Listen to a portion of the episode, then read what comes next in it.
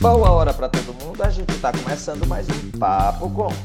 O Papo Com é o podcast que discute temáticas relacionadas à pesquisa em comunicação e suas repercussões para a sociedade. Produzido pelo Praxijó, grupo de pesquisa vinculado ao programa de pós-graduação em comunicação da Universidade Federal do Ceará, em colaboração com outros programas de pós-graduação da área.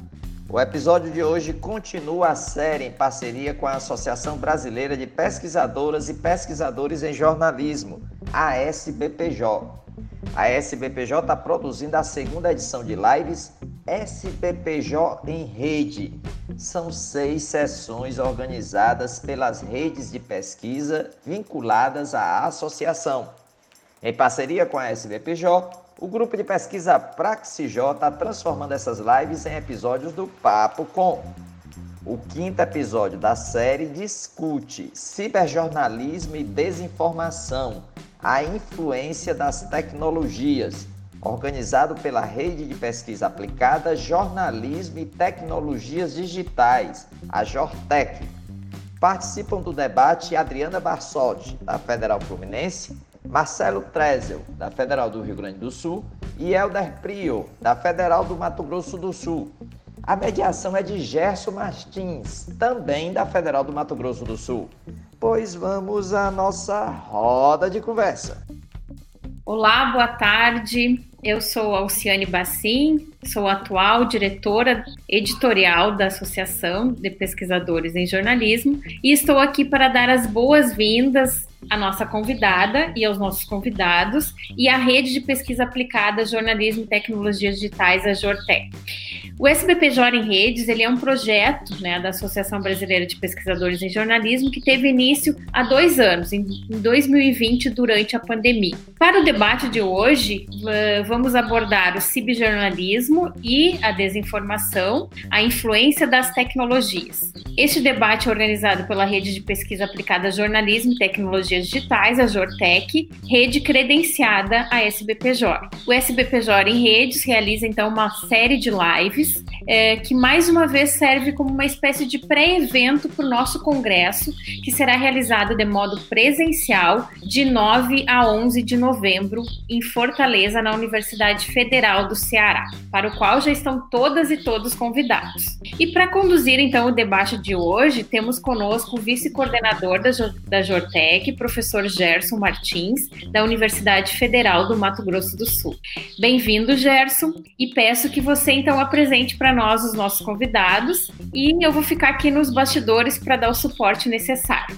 Obrigado à professora Alciane Bassim, diretora da SBPJ, da Associação Brasileira de Pesquisadores em Jornalismo, pelo apoio na realização do SBPJ em Redes, pela organização desse projeto, que é muito importante para todos nós, pesquisadores, professores, alunos de pós-graduação em comunicação, alunos de pós-graduação em jornalismo, alunos de graduação, porque trata de temas emergentes, temas contemporâneos, temas de interesse atual, é, temas que tratam das nossas pesquisas, aquilo que é transversal ao cotidiano nosso e aquilo que nós fazemos em termos de pesquisa. Então, muito obrigado à professora Alciane Bassim pelo apoio aí nesse, nesse trabalho e parabéns pela organização do SBPJ em redes. Tá? O nosso SBPJ em redes desta semana vai tratar de ciberjornalismo e desinformação, a influência das tecnologias. Quer dizer, nós temos um contexto atual de tecnologia, temos um contexto atual de jornalismo na internet, na, na, nas plataformas digitais, que é, estão no cotidiano, no dia a dia das pessoas. Né? Então, nesse contexto de desinformação, nesse contexto que nós vivemos agora, neste momento, do processo eleitoral brasileiro, né?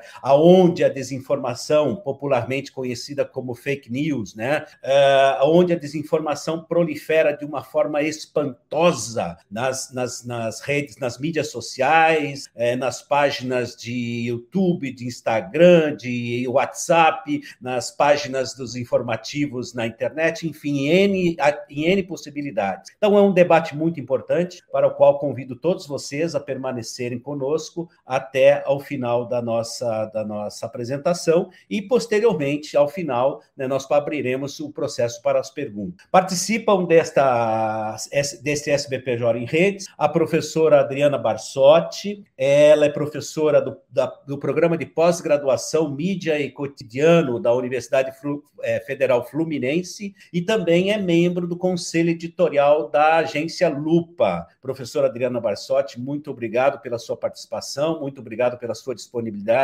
seja muito bem-vinda. Também participa conosco o professor Marcelo Trazel, professor do programa de pós-graduação em comunicação da Universidade Federal do Rio Grande do Sul. O professor Marcelo Trazel é pesquisador uh, de referência em jornalismo de dados, é ex-presidente da Associação Brasileira de Jornalismo Investigativo e trabalha suas pesquisas em desinformação e jornalismo de dados. Professor Marcelo Trazel, muito obrigado pela sua disponibilidade, muito obrigado pela sua participação e aceite o nosso convite. E por último, temos o professor não menos importante, mas tão importante quanto todos nós aqui, o professor Helder Prior, que é uh, o, o, nosso professor convidado do programa de pós-graduação em comunicação da Universidade Federal de Mato Grosso do Sul. O professor Helder Prior é o professor também é, que começa, começa a trabalhar na Universidade Autônoma de Lisboa, é pesquisador do Laboratório de Comunicação da Universidade de, da Beira Interior, na Covilhã, em Portugal, e pesquisa comunicação política. Tá? Professor Helder Prior, muito obrigado pela sua participação, pela sua disponibilidade e aceite o nosso convite. Bom, para começarmos então o nosso SBPJ em rede sobre ciberjornalismo tá? uh, e desinformação e influência das tecnologias. Eu vou convidar o colega né, da também, né, eu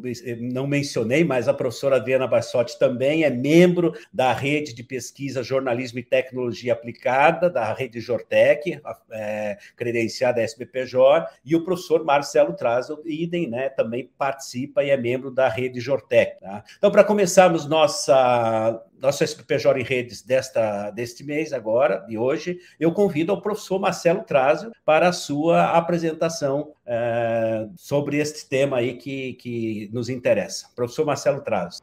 Obrigado, Gerson, e obrigado ao Ciane e à SBPJ pelo convite para participar desse SBPJ em redes. É um prazer estar aqui uh, discutindo as nossas pesquisas com colegas novamente no canal da SBPJ. Bem, o tema, vou abrir aqui minha apresentação, uh, Alciane acho que precisa autorizar ela a colocar na tela. Isso, ok. Então, o tema é a desinformação e tecnologia, uh, e eu vou começar né, eh, lembrando que a desinformação, embora ela esteja uh, na esfera pública como um dos principais pontos de debate nos últimos anos, principalmente por força do que a gente acompanhou durante o, as eleições e o governo Trump e as eleições de 2018 no Brasil. Uh, agora, com a guerra na Ucrânia, também está circulando bastante desinformação, né? Uh, não é um fenômeno novo ou que surgiu com a internet. Né? Ali no século XVI, uh, de, século XVII, desculpem, já circulavam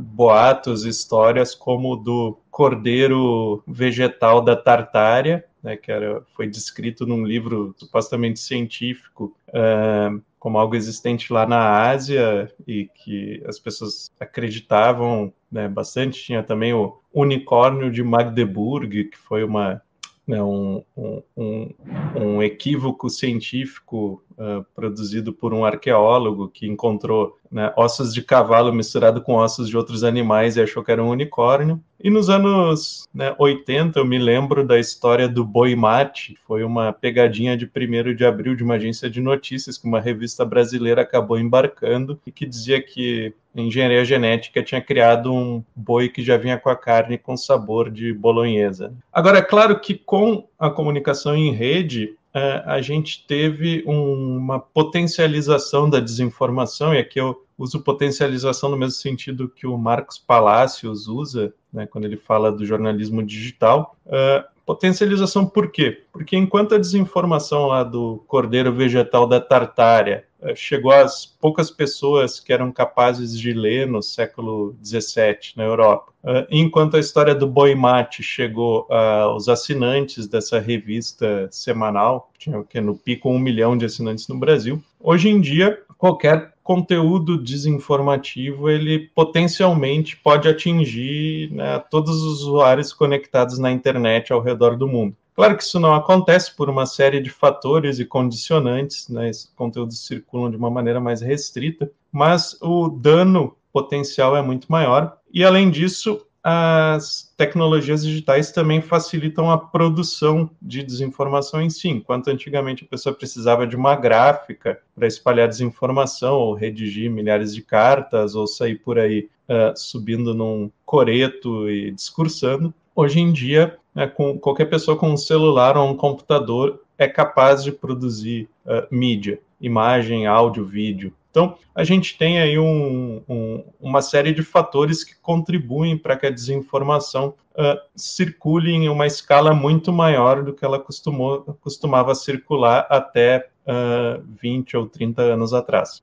Bem, uh, eu gosto muito dessa conceituação que a Thorson, Shebel e Soffel fazem, buscando inspiração no Habermas, né, de que informação seria uh, a afirmação de um dado ou fato sobre cuja veracidade existe um consenso social. Né? E por que, que eu gosto dessa, dessa, desse, dessa forma de conceituar? Porque a gente sabe que muitas vezes o próprio jornal não existe um consenso ou os fatos eles são né, uh, a gente nem sempre tem acesso à verdade pura né, no sentido filosófico, sobre um acontecimento. Muitas vezes o mesmo o jornalismo vai publicar fatos e depois de alguns dias ou até às vezes de algumas décadas se verifica que houve né, um erro ou que o acesso às informações naquele momento era parcial e por isso não se conseguiu uh, produzir uma reportagem, uma notícia completa ou com uma interpretação equivocada. Né? Então a gente sabe que os fatos são contingentes, né? dependem muito de a que, que as pessoas têm acesso naquele momento em termos de dados e de informações. Uh, misinformation, que é uma palavra que a gente não tem uma tradução em português, né, seria um estágio intermediário entre a informação e a desinformação. É, uh, ela se refere principalmente a uma informação que está em disputa, ou seja, um acontecimento sobre o qual a gente não tem um consenso social, né, em que existem várias versões, por exemplo, que são conflitantes, uh, ou pode se referir a sátiras, por exemplo, que eventualmente alguém possa levar a sério, e às vezes acontece de alguém pegar uma, uma postagem do sensacionalista e confundir com uma postagem séria, por exemplo. O sensacionalista é um jornal de humor, para quem não conhece. Já a desinformação seria uma subcategoria da misinformation, né, que é caracterizada pela má fé dos produtores ou divulgadores. Normalmente, quando a gente fala em fake news, a gente está se referindo à desinformação né, a essa informação falsificada com o objetivo de enganar uh, um grupo de pessoas.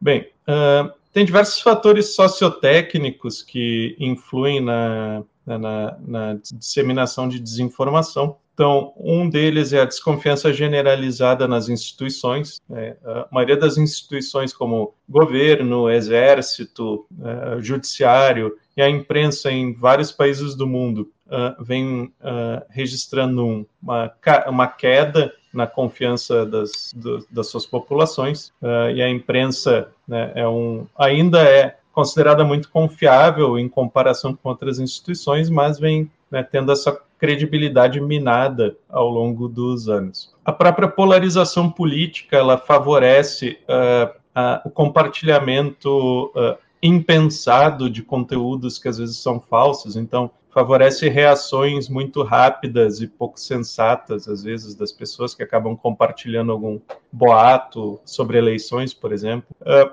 própria comunicação em rede, que eu já comentei como favorece a disseminação de desinformação, né? Os mecanismos de privacidade em redes sociais, embora sejam muito importantes para o indivíduo, porque protegem as nossas, né, as nossas conversas no WhatsApp, por exemplo, dificultam muito para jornalistas e agências de checagem uh, saberem quais são os boatos ou as notícias falsificadas que estão começando a circular e estão ganhando tração. Né? Aqui no Brasil, a gente ainda tem o problema dos pacotes de telefonia com franquia livre para redes sociais, que acabam uh, incentivando as pessoas que só têm acesso à internet pelo celular né, uh, a se informarem uh, pelas redes sociais e não por jornais, uh, né, ou veículos de imprensa profissional. Uh, e mesmo quando as pessoas vão buscar uma notícia, elas muitas vezes ainda esbarram em um paywall, né? E pouca gente no Brasil tem dispõe dos recursos para assinar um jornal ou vários jornais, né? Então a gente tem assim um desincentivo uh, significativo para a leitura de notícias uh, dentro desse contexto. Eu trouxe aqui alguns dados do, de um relatório do Instituto Reuters né, sobre as percepções a respeito da imprensa em diferentes países. Uh, e a gente pode ver que né, o Brasil tem algumas percepções negativas ali. A primeira, por exemplo, 50% dos entrevistados acham que os jornalistas manipulam uh, as notícias para servir alguma agenda. 47% das pessoas acham que jornalistas gostam mais de ter atenção do que reportar os fatos como eles aconteceram, uh, ou que são negligentes, enfim. Uh, até em comparação com a Índia, por exemplo, a gente está um pouco melhor, né? mas não é uma situação muito confortável em termos de credibilidade. Uh, e o texto e a própria né, confiança nas plataformas, a gente vê que as pessoas confiam mais, às vezes, no, né, mais no Facebook ou mais no, no que elas recebem pelo WhatsApp do que elas confiam no que ela no, no noticiário sim, legítimo, né, em portais de notícias. Então, esse dado do WhatsApp, por exemplo, é bastante preocupante. 53% das pessoas confiam nas notícias que elas recebem e que são produzidas pela Folha de São Paulo, pela, pelo jornal o Globo, pela, pelo Estadão, pela Zero Hora, né, normalmente, mas a pessoa recebe o link pelo WhatsApp. Ela confia mais do que se ela acessa o portal de notícias uh, ou lê um jornal impresso ou assiste um telejornal. Uh, o que até faz sentido quando a gente lembra né, que uh, as pessoas tendem a dar mais credibilidade para a informação que elas recebem de seus pares, seus amigos, de seus parentes, do que informação que elas recebem de desconhecidos. Então tem esse efeito é, é né, desde lá do Lazarsfeld a gente conhece esse efeito, mas ele acaba né, uh, favorecendo que as pessoas confiem no que elas recebem pelas redes sociais, onde a gente acha que está só entre amigos. Né? Uh, em um estudo publicado há pouco pelo Tal Center de Colômbia, encontrei indícios de que os leitores nos Estados Unidos têm bastante dificuldade em identificar né, uh, um site jornalístico de baixa qualidade, né, ou que é partidário. Então, eles fizeram um estudo em que várias pessoas acompanharam alguns sites locais por uh, que eles chamam de pink slime journalism, né, que é jornalismo, jornalismo mortadela seria algo nesse, por aí, uh, e descobriram que as pessoas uh, em, depois de passarem alguns dias acompanhando notícias por esses sites, até identificaram um ou outro problema, assim, né, algum um outro defeito, mas de uma maneira geral consideraram que estavam bem informados. Uh, e um estudo que eu fiz com a, a Silvia Lisboa e a Julia Vintiprova, em 2019, a gente aplicou os indicadores do projeto Credibilidade que recomenda várias uh, mudanças né, para os sites de notícias né, e várias boas práticas para aumentar a credibilidade, né, para mostrar para o leitor que aquele é um site legítimo. Uh, a gente fez um estudo pegando esses indicadores e analisando vários sites considerados uh, de maior uh, relevância para notícias de política no Facebook brasileiro. E nós descobrimos o quê? Que as pessoas, que em geral, se a gente se guiar por esses indicadores, é muito difícil diferenciar um, um site de jornalismo profissional né, de um site de notícias falsas, como o Jornal Livre, por exemplo, e até mesmo diferenciar de um site de sátira jornalística. Né? Uh, entre outras coisas, porque é muito fácil inventar, por exemplo, os nomes de repórteres, é muito fácil inventar uh, o proprietário de um site jornalístico, entre outras coisas. Uh, então, entre outras respostas do jornalismo para essa situação da desinformação. A gente tem os selos de qualidade, o Trust Project é um dos, né, um dos exemplos, uh, mas existem outros. Existe o Media Defense, por exemplo, que são muito úteis, né, mas eles têm algum, apresentam alguns, algumas dificuldades. Por exemplo, eles exigem uma auditoria constante para ver se não tem uh, sites maliciosos se passando por sites de jornalismo profissional. Depende de parcerias com mecanismos de busca e com redes sociais uh, podem ser imitados e, além do mais, os próprios selos precisam ter credibilidade junto aos leitores para que os leitores atribuam credibilidade aos sites que têm esses selos. Isso não acontece como aconteceu com o selo ISO 9002 aqui no Brasil, né, que ninguém, depois de um tempo, ninguém mais levava a sério porque qualquer empresa tinha aquele selo e várias delas prestavam um mau serviço.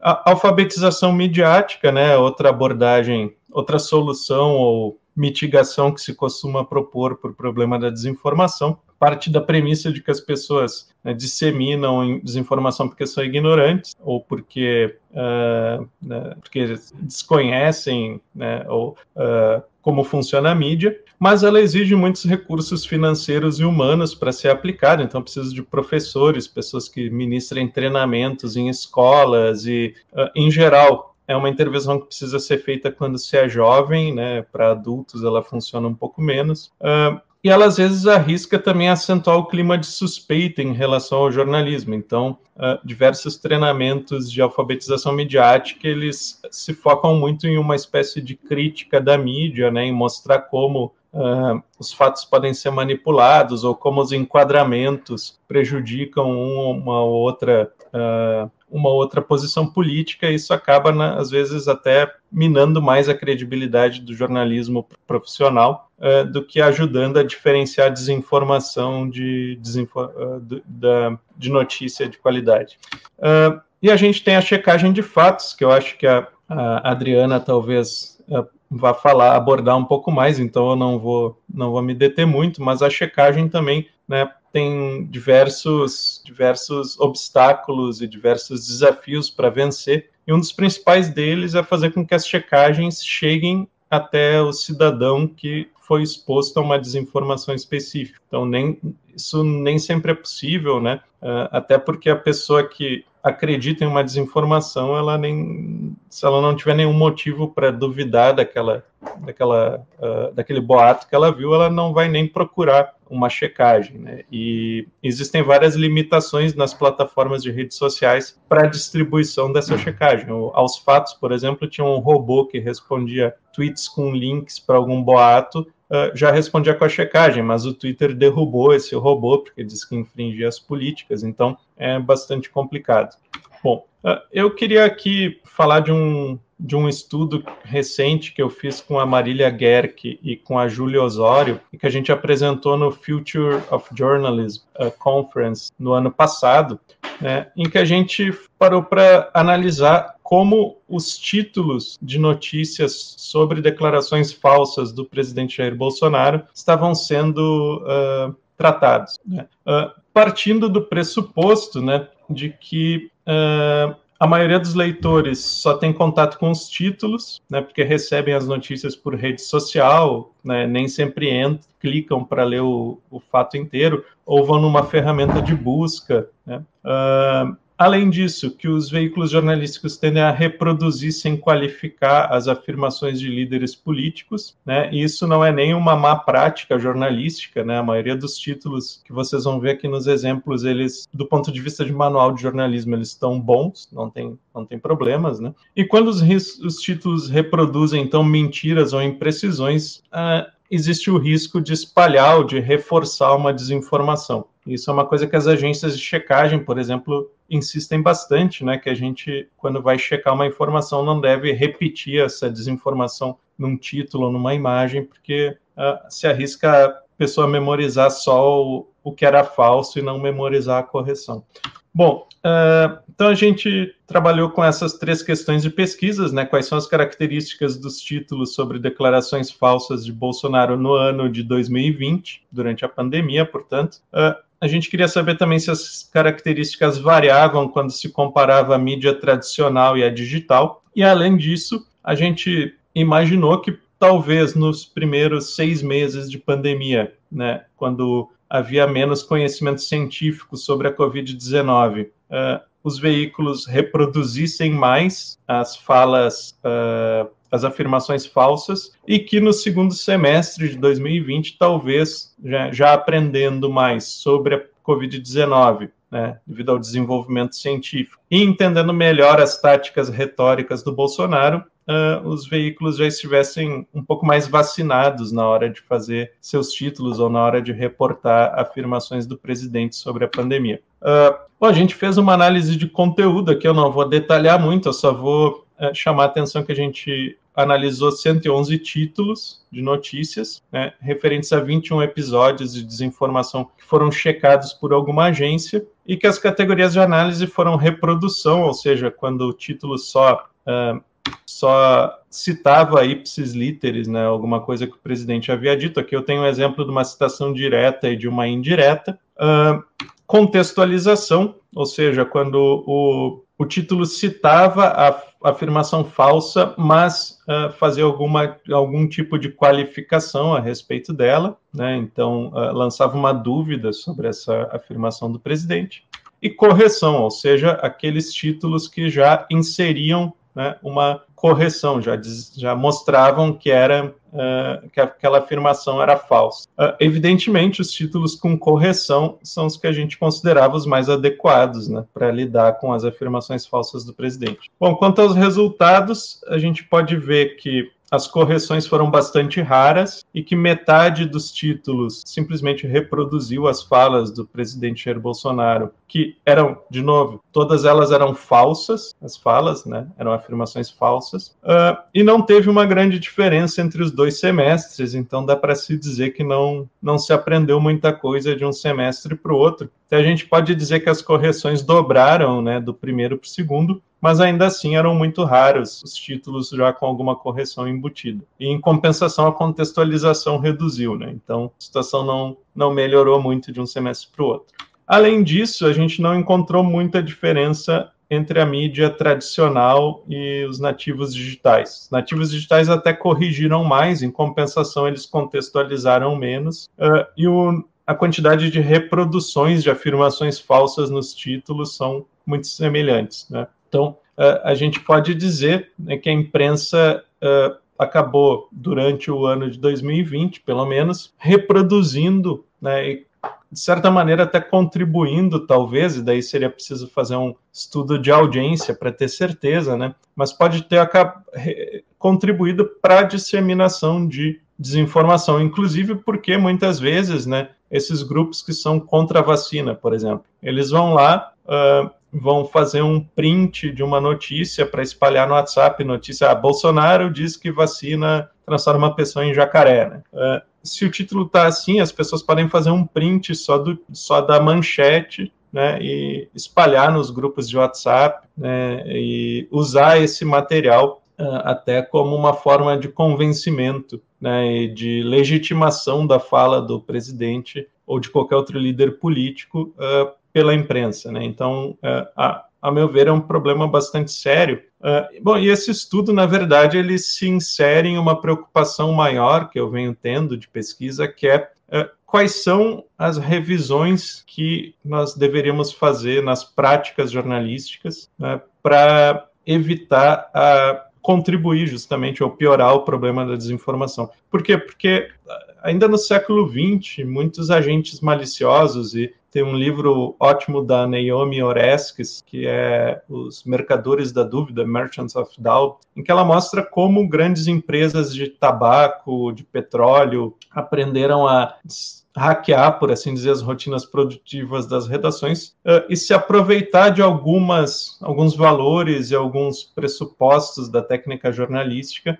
para inserir desinformação ou para uh, obscurecer fatos. Então, por exemplo, uh, além dos títulos que eu trouxe aqui nessa apresentação, né, que a gente tem uma técnica para fazer títulos que muitas vezes se baseia em botar aspas de algum líder, presidente diz que tal coisa, né, uh, isso é um problema, mas outro problema é o, a, o impulso que a gente tem como jornalistas de ouvir dois lados, né? É, sobre, sobre, algum assunto. Então, se a gente pega a mudança climática, uh, existe um consenso de científico sobre o assunto, né? Existe um consenso de que o ser humano, as emissões de gás carbônico e outros gases de efeito estufa pela atividade industrial humana que provocaram é o aquecimento global, estão provocando esse aquecimento. Uh, mas volta e meia aparece lá um cientista de não sei onde dizendo que fez um estudo e que não é bem assim, né? E até pouco tempo atrás, acho que hoje em dia bem menos, mas até pouco tempo atrás, muitos veículos davam ouvidos para esse cientista lá, uh, que nunca publicou um artigo numa revista de destaque, né? E às vezes nem,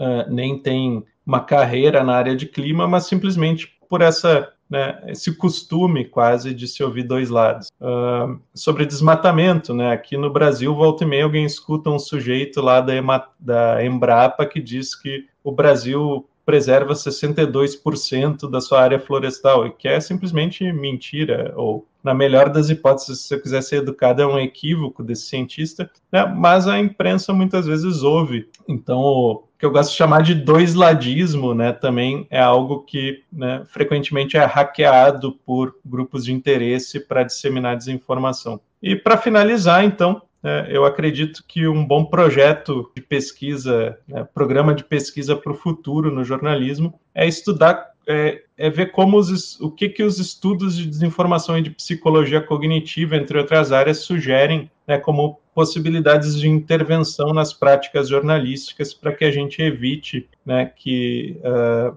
agentes de má fé se aproveitem das nossas rotinas produtivas, das nossas técnicas e dos nossos valores profissionais para disseminar algum tipo de desinformação ou esconder algum fato. Obrigado, espero que eu não tenha passado muito do tempo, Gerson.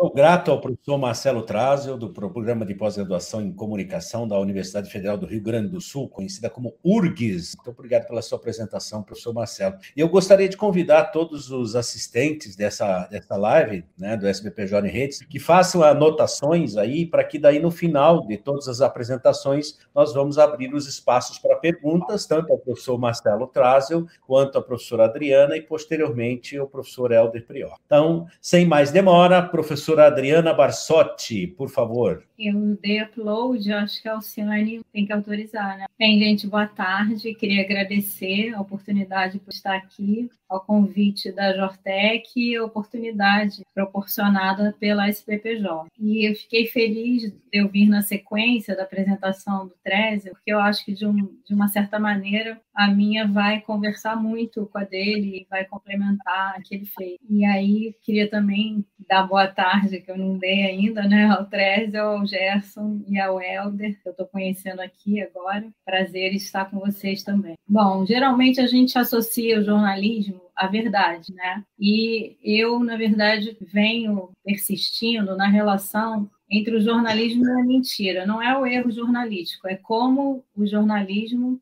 está lidando com a mentira nesse cenário de desinformação que a gente está assistindo. E aí o que me motivou foi esse editorial da agência Lupa, que foi de janeiro de 2021, em que eles afirmam: apontaremos mentiras quando as virmos. Por que, que eles fizeram esse editorial? Porque o Bolsonaro e o Pazuello, nesse dia, estiveram em Manaus. Manaus vivia o ápice né, da crise de saúde pública da Covid. O estado do Amazonas tinha uma média de 130 mortes por dia estava faltando oxigênio, as pessoas não conseguiam sequer leitos, e aí o Bolsonaro e o ex-ministro Pazuello fizeram uma live é, com uma série de mentiras, entre as quais é de que Manaus estava vivendo aquela situação porque não adotou o tratamento precoce contra a Covid. E aí, a partir desse editorial da Lu, no mesmo dia, vale a pena que eu citar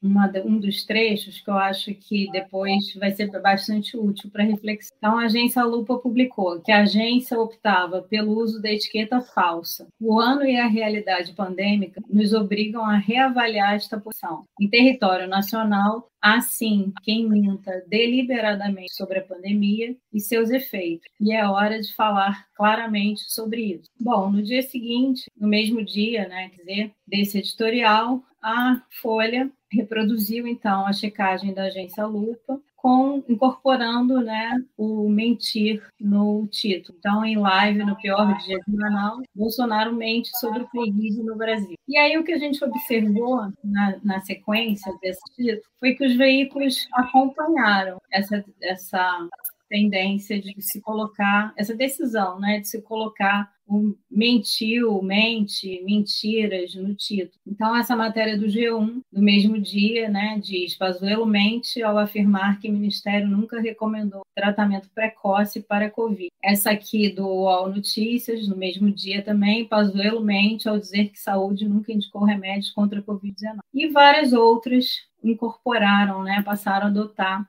mentira nos seus títulos. Só que aí, retroagindo alguns meses antes, a gente tem a notícia aqui do ministro que ficou apenas por três dias no cargo, né, ex-ministro da Educação da Naro, por ter mentido sobre seu currículo. Na verdade, ele mentiu sobre o doutorado e mentiu sobre o pós-doutorado. Mas, no entanto, a imprensa, na ocasião, em nenhum momento usou, né, Decotelli mentiu sobre seu currículo. Todo, toda a imprensa adotou esse inconsistências no currículo. Então, eu estou trazendo esse exemplo aqui do UOL Educação, mas foi assim também na cobertura de rádio, de TV, dos sites, dos jornais impressos. Então, isso poucos meses antes desse editorial da Agência Lu. E aí, voltando um pouquinho mais no tempo, eu trouxe aqui dois exemplos de veículos que são claramente identificados, né? Com uma linha editorial mais à esquerda, para ver como é que eles tratavam o Bolsonaro.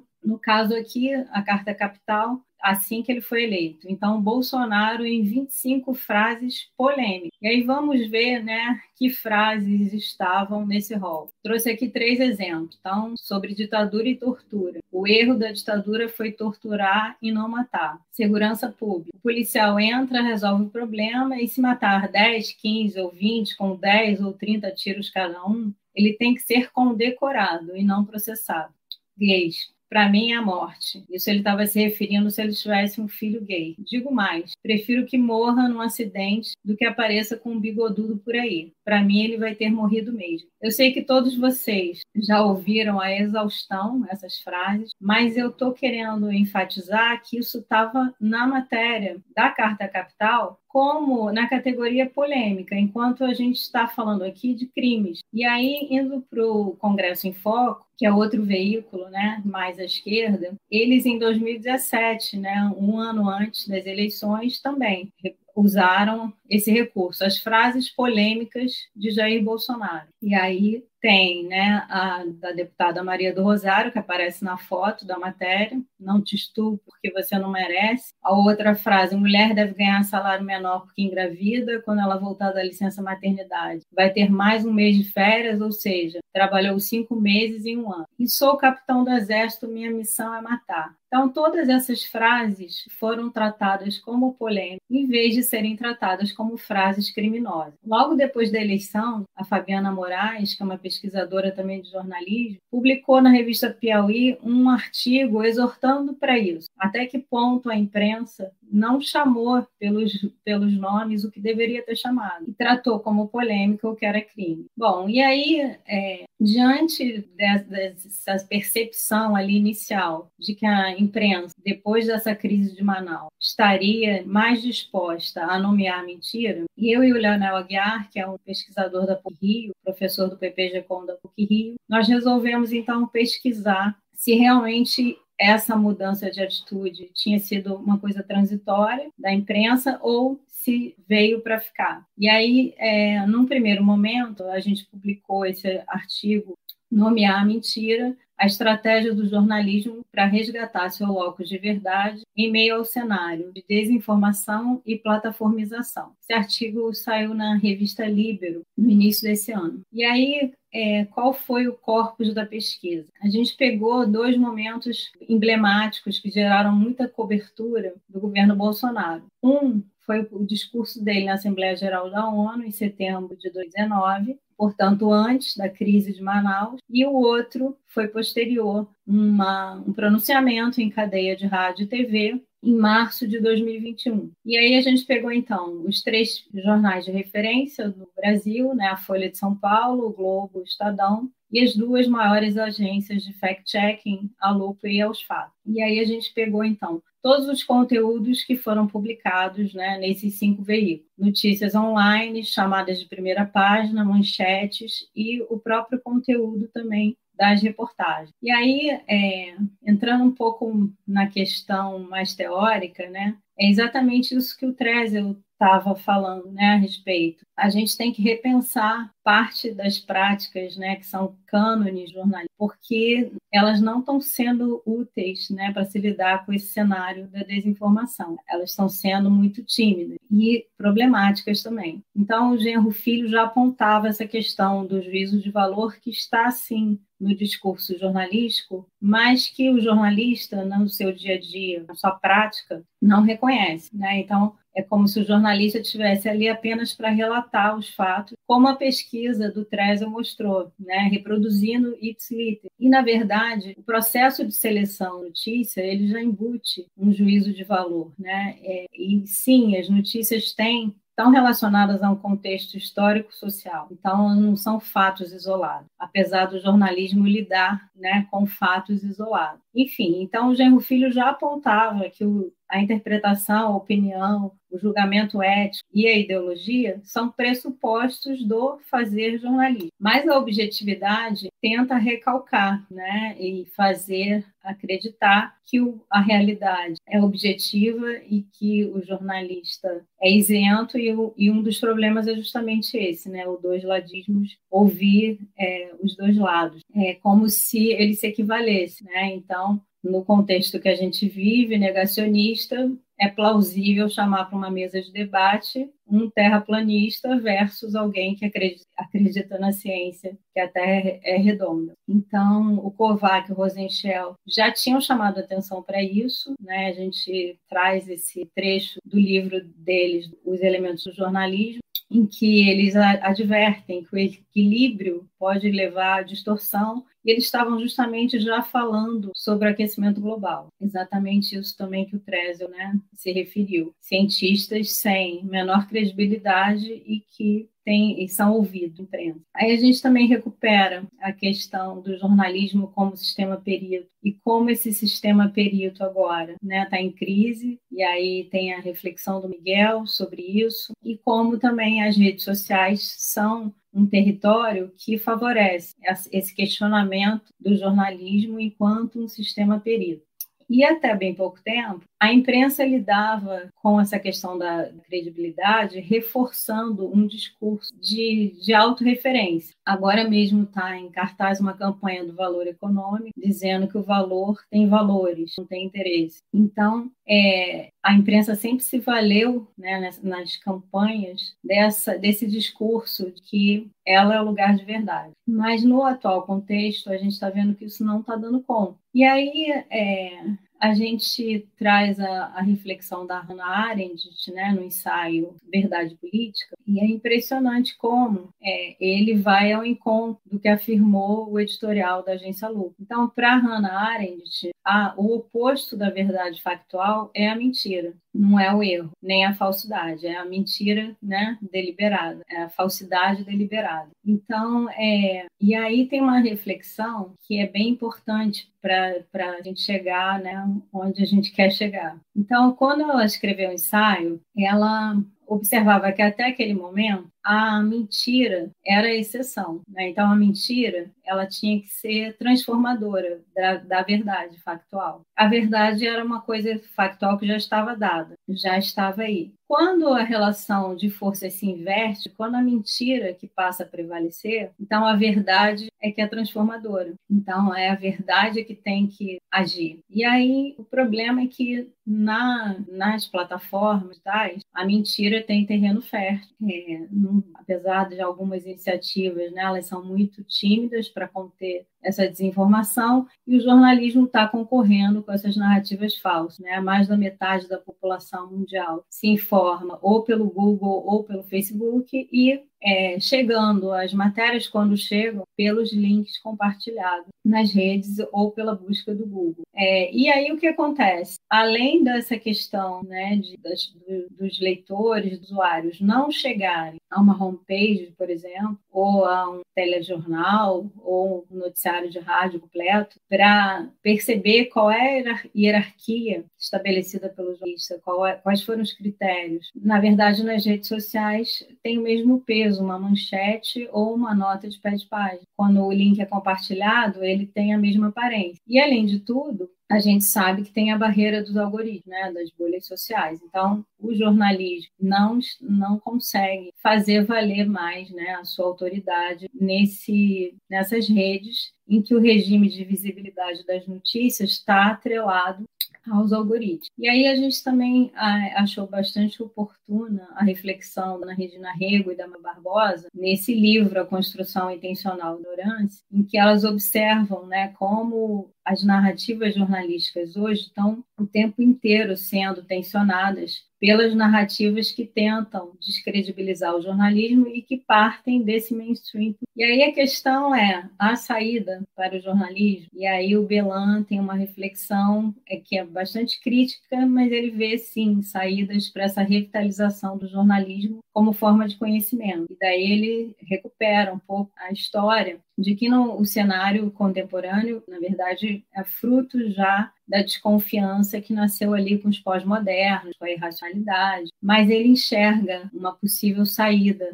para o fazer valer sua voz. E aí a gente se questiona, então, se apontar as mentiras pode ser uma saída para o jornalismo. Então, aqui a gente tem os resultados. Na verdade, eu simplifiquei bastante. A gente fez análise de conteúdo daqueles 28 né, conteúdos dos três, dos cinco veículos, mas aqui eu trouxe só as cinco primeiras palavras-chave com maior número de registros nessas duas coberturas. Então, no discurso da Assembleia da ONU, a gente vê que não existe ainda a palavra-chave mentira. A gente agrupou, na verdade, verbos e substantivos, e aí está bem explicado a ontologia. Então, a palavra que aparece com maior frequência é falsidade, com um total de 23 registros, sendo que a agência aos fatos foi a que mais usou, né? Teve, registrou 11 vezes essa palavra ou falso ou falsidade. Sem provas veio em segundo lugar, com 18 ocorrências, e verdade em terceiro, com 17 ocorrências. Todas essas matérias eram referentes né, ao discurso do presidente na Assembleia da ONU, e foi esse discurso, né, todos se lembrar, foi um grande festival de mentiras, mas a gente não viu é, essas mentiras sendo retratadas como mentira na cobertura né, desses cinco veículos. Já no pronunciamento em cadeia nacional, que foi em março 21, a gente vê uh, o surgimento dessas, desse grupo de palavras-chave relacionados à mentira, embora não tenha ficado em primeiro lugar. Em primeiro lugar veio distorção, com um total de 11 registros, em segundo, a mentira, com 9, e a verdade, com 8. Esse pronunciamento, vocês também vão se lembrar, é, mal é, o presidente acabou seu, a sua fala, houve panelaço em todas as capitais, isso foi registrado no Jornal Nacional, que entrou na vida no ar. Então, é, a gente percebeu aqui uma mudança de, de atitude isso pós-crise né, de Manaus. E aí a gente se pergunta, então, se isso é um sinal de transformação, que, na verdade, é, o jornalista sempre teve que interpretar né, ao selecionar, ao hierarquizar, mas agora isso estaria mais explícito no próprio discurso jornalístico. Então, incorporando essa mudança no vocabulário, o jornalista estaria mudando a produção de sentido. E o próprio jornalista estaria sendo confrontado com essa noção de isenção e de equilíbrio que, no dia a dia, podem se transformar armadilhas para os profissionais de imprensa. E aí, é, se essa valoração sempre esteve presente, né, embora recalcada, na cadeia de produção do jornalismo, agora explicitar isso no campo semântico é, produz né, uma, uma mudança tanto no ethos profissional quanto na produção de sentido que o jornalismo opera. E aí fica a questão: será que isso veio para ficar mesmo? Será que a imprensa vai continuar usando o termo mentiu, mentira, ou não? Ou foi uma coisa transitória? E aí,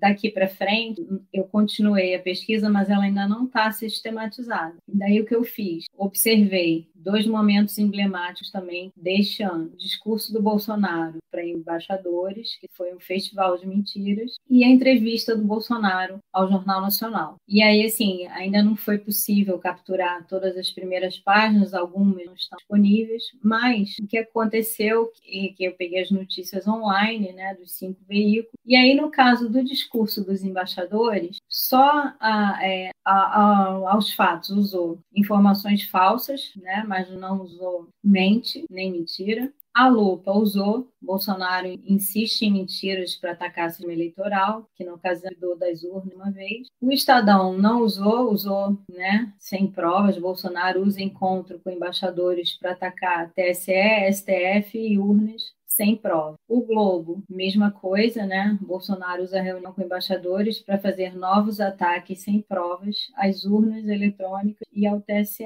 E a Folha, sim, usou mentira. Bolsonaro repete mentiras sobre urnas e faz novas ameaças golpistas em fala embaixador. Então, só dos cinco veículos, só dois usaram a expressão mentira, no verbo mentiu, em seus títulos, nessa ocasião do encontro com o embaixador. E na entrevista do Jornal o que aconteceu foi que o Globo, o Estadão e a Folha usaram mentira e as agências de checagem foram bem mais conservadoras e não usaram. Então, aqui a gente tem o Globo no Jornal Nacional. Bolsonaro diz que respeitará eleições desde que sejam limpas e mente sobre urnas STF e pandemia. É interessante porque no encontro com embaixadores, ele também mentiu sobre as urnas, mas o Globo usou, atacou urnas sem prova. Na Folha, Bolsonaro mente no JN e coloca condição para aceitar resultado das eleições, então, explicitamente também no título. E o Estadão contou, né, fez uma conta, o Estadão verificou. Bolsonaro conta uma mentira a cada três minutos no Jornal Nacional. Então, parece que, de novo, né, é, se a gente enxergar, seguir o pensamento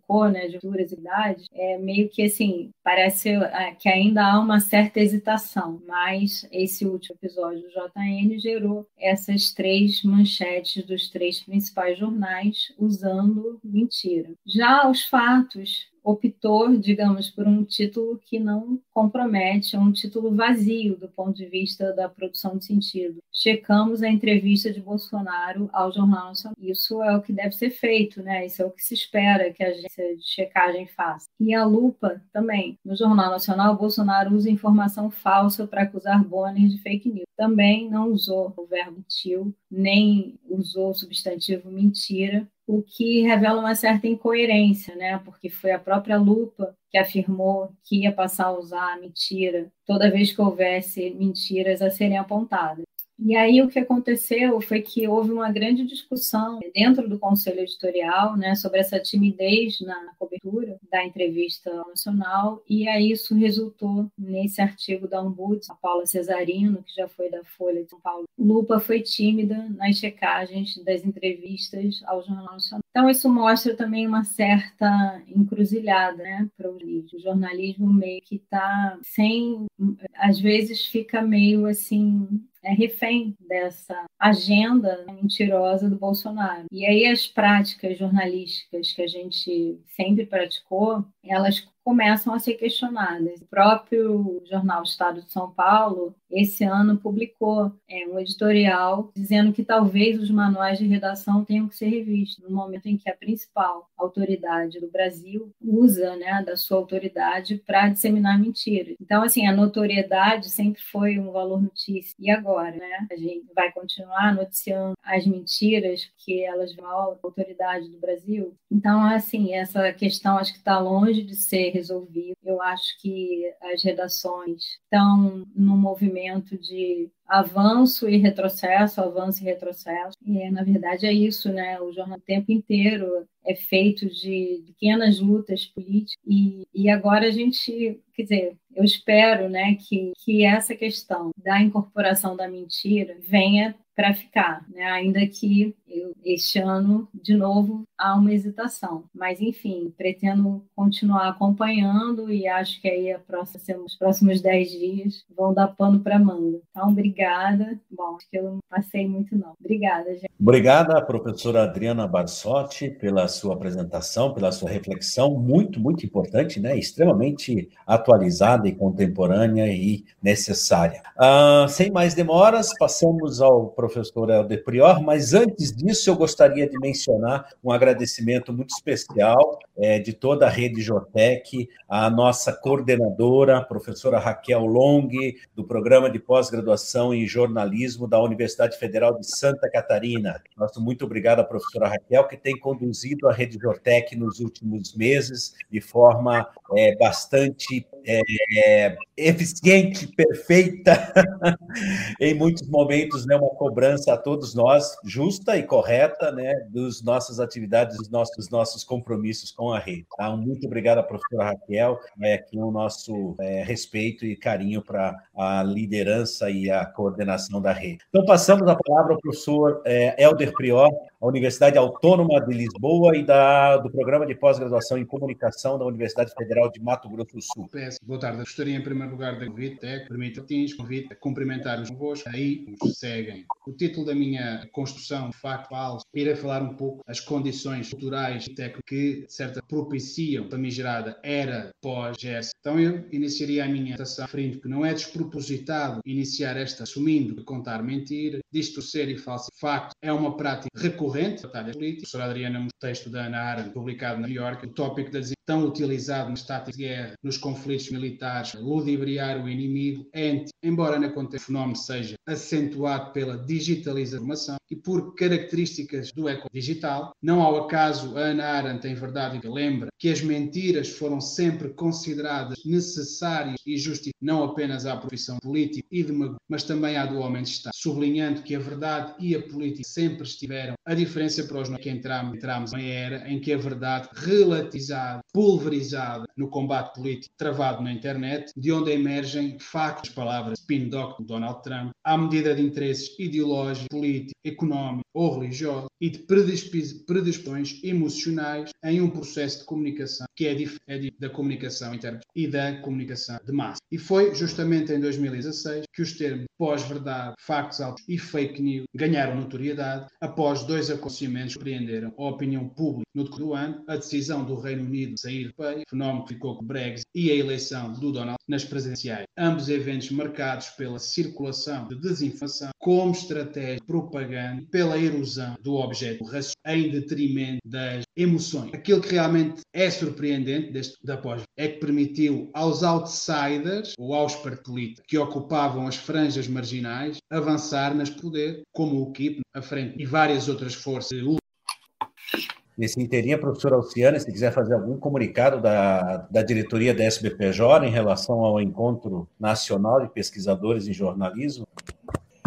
Sim, Gerson, gostaria de avisar a todos que tiveram os trabalhos aprovados agora, né, que a gente anunciou esta semana, que tem é, até o dia 4 de outubro, né, o desconto aí para pagar a, a, a, inscrição ao evento e garantir que os seus artigos contem, contem nos anais, então. Então, até o dia 4 de outubro, agora, é, devem ser pagas as inscrições de quem teve os trabalhos aprovados, né? E é, a diretoria está trabalhando fortemente para conseguir parceria com hotéis, para baixar os custos. Já, já, temos uma boa proposta de cerca de 40% de desconto em um dos hotéis. Devemos divulgar já no início da semana que vem. Né? Acompanha o nosso, nosso site, nossas redes sociais aí, que a gente vai estar tá divulgando, então, essa, esse desconto para os congressistas. Né? Todos que forem ao congresso poderão ficar no mesmo hotel e com um desconto bem considerável. Eu creio que o professor Helder já voltou, Alciane. Vou conferir aqui. Ele me mandou uma mensagem agora que já conseguiu retornar. Retornou. E está com Isso. Agora eu fico, volto para os bastidores aqui. Eu não sei em que parte da minha fala, provavelmente o sinal é caiu. É, Helder, você consegue ver o slide aí? Nós temos o slide da pós-verdade. Sim, eu consigo ver, mas foi neste momento que a minha fala. Sim, uh, exato. Okay foi logo de imediato, desculpa. Dizia eu que aquilo que é surpreendente, ou realmente deste paradigma, é que permitiu a outsiders de partidos políticos que ocupavam até então franjas marginais avançar em posições de poder, como aconteceu também no Brasil com a Ascensão, a nova direita conservadora. E de acordo com definições de pós-verdade, que podemos encontrar dicionários Oxford, Cambridge Berham, pós-verdade refere-se a uma inclinação do indivíduo aos apelos e às crenças, em detrimento da dita objetiva. E ela surge justamente em um contexto favorável para a proliferação pseudo-ofacto, contexto que favorece as inclinações emocionais e as percepções dos indivíduos. Também enaltece a importância da cognição, padrões cognitivos próprios acadêmicos, que o fazem interpretar a realidade de acordo com os seus estereótipos ou formas de ver e de interpretar os acontecimentos. Segundo o linguista George Lakoff, a maioria das pessoas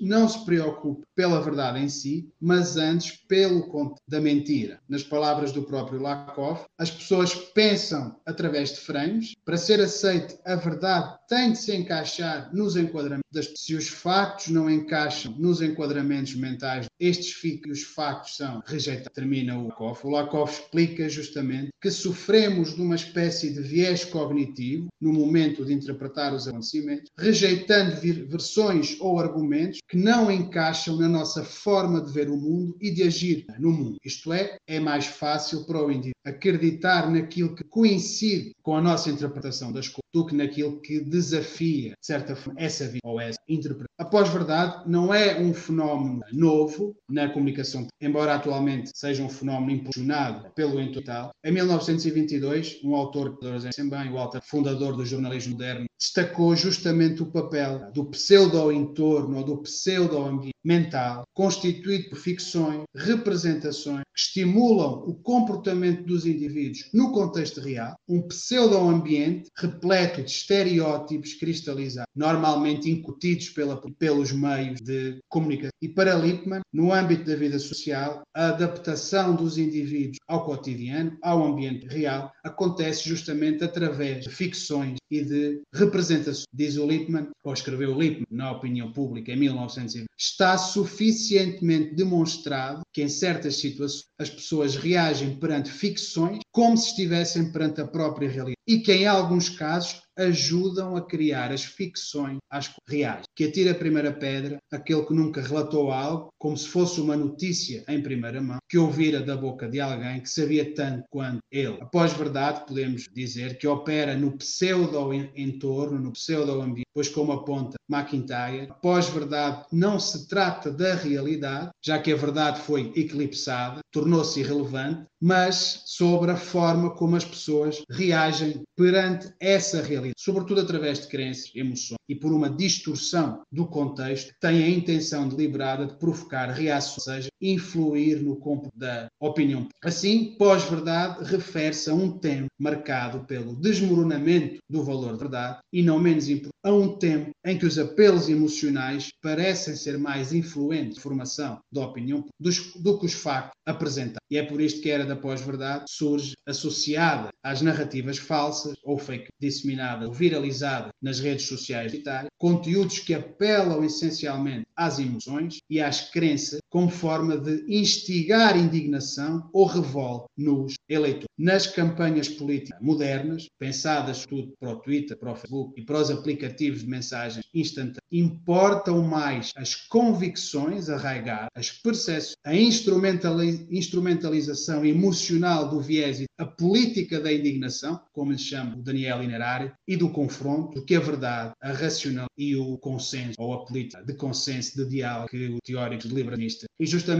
no Reino Unido, a campanha a favor do Brexit triunfou com slogans que eram comprovadamente não verdadeiros ou enganou. As estratégias de comunicação política envolveram simplicidade e ressonância emocional, como afirmou Dominic Cummings, diretor do Voto Livre, favorável ao Brexit. O argumento a favor da saída do Reino Unido da União teria de se apegar a ressentimentos específicos do público. O Cummings acreditava que o custo semanal de pertencer à União Europeia, supostamente 350 milhões, deveria aparecer em primeiro plano na campanha, identificado como um dividendo para o Serviço Nacional de Saúde. Na realidade, esse valor foi uma extrapolação em cerca de 50% do contributo anual do Reino Unido. E após os referendos, os partidários do Brexit sublinharam que o que disseram foi que parte desse dinheiro iria para o serviço, que isso era de certa forma uma aspiração e não um facto. Mas não foi isso que os eleitores foram levados a pensar sempre que viam o autocarro do Brexit ou liam o tweet fixo do diretor de campanha, frase: Vamos dar ao nosso sistema de saúde os 350 milhões que a União Europeia tira. E no caso, na luta pelo controle das narrativas, ficou célebre o episódio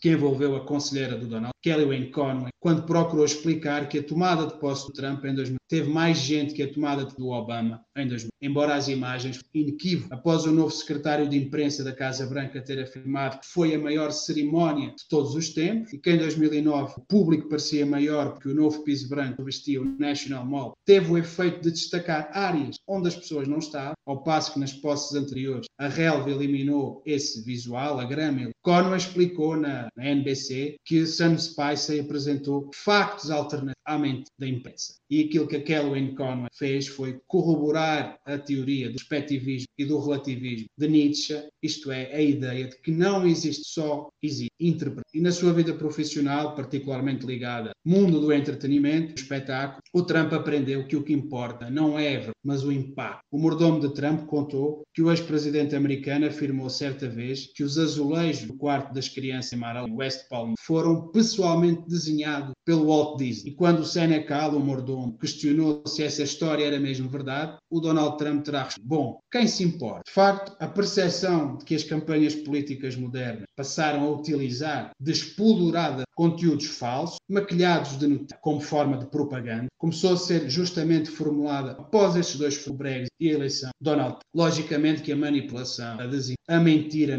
não são exclusivas da era pós A diferença é que nos dias atuais a mentira e o engano se propagam com uma velocidade exponencial a partir da nossa bolha de comunicação mais próxima, a comunicação interpessoal é um aspecto na disseminação da pós-verdade, das... mas também com o apoio das tecnologias e das redes sociais digitais. E talvez por isso, pela desinformação ter irrompido em força, nem o termo desinformação limitou de certa definição e a expressão fake news passou a ser frequentemente utilizada e parece que monopolizou a abordagem ao fenómeno, reduzindo a complexidade da desinformação a um produto de informação no novo ecossistema. E é justamente neste sentido que expressões como misinformação, desinformação e fake news se têm destacado na taxonomia utilizada para abordar a era da, e o caos informativo no ambiente digital, um caos informativo marcado pela indistinção entre factos, opiniões, boatos e rumores, notícias e propaganda dissimulada ou velada. E são termos que têm sido utilizados indistintivamente como, indistintamente como sinónimos, em parte da literatura, da literatura académica, debate e do debate mediático. Um, a propósito, a título de exemplo, a Liliana Bonegro, em um livro conhecido lançado em 2007, afirma que fake news são apenas vinho velho em garrafa e fenómenos de misinformation semelhantes existem, ao menos tanto quanto as técnicas de comunicação através das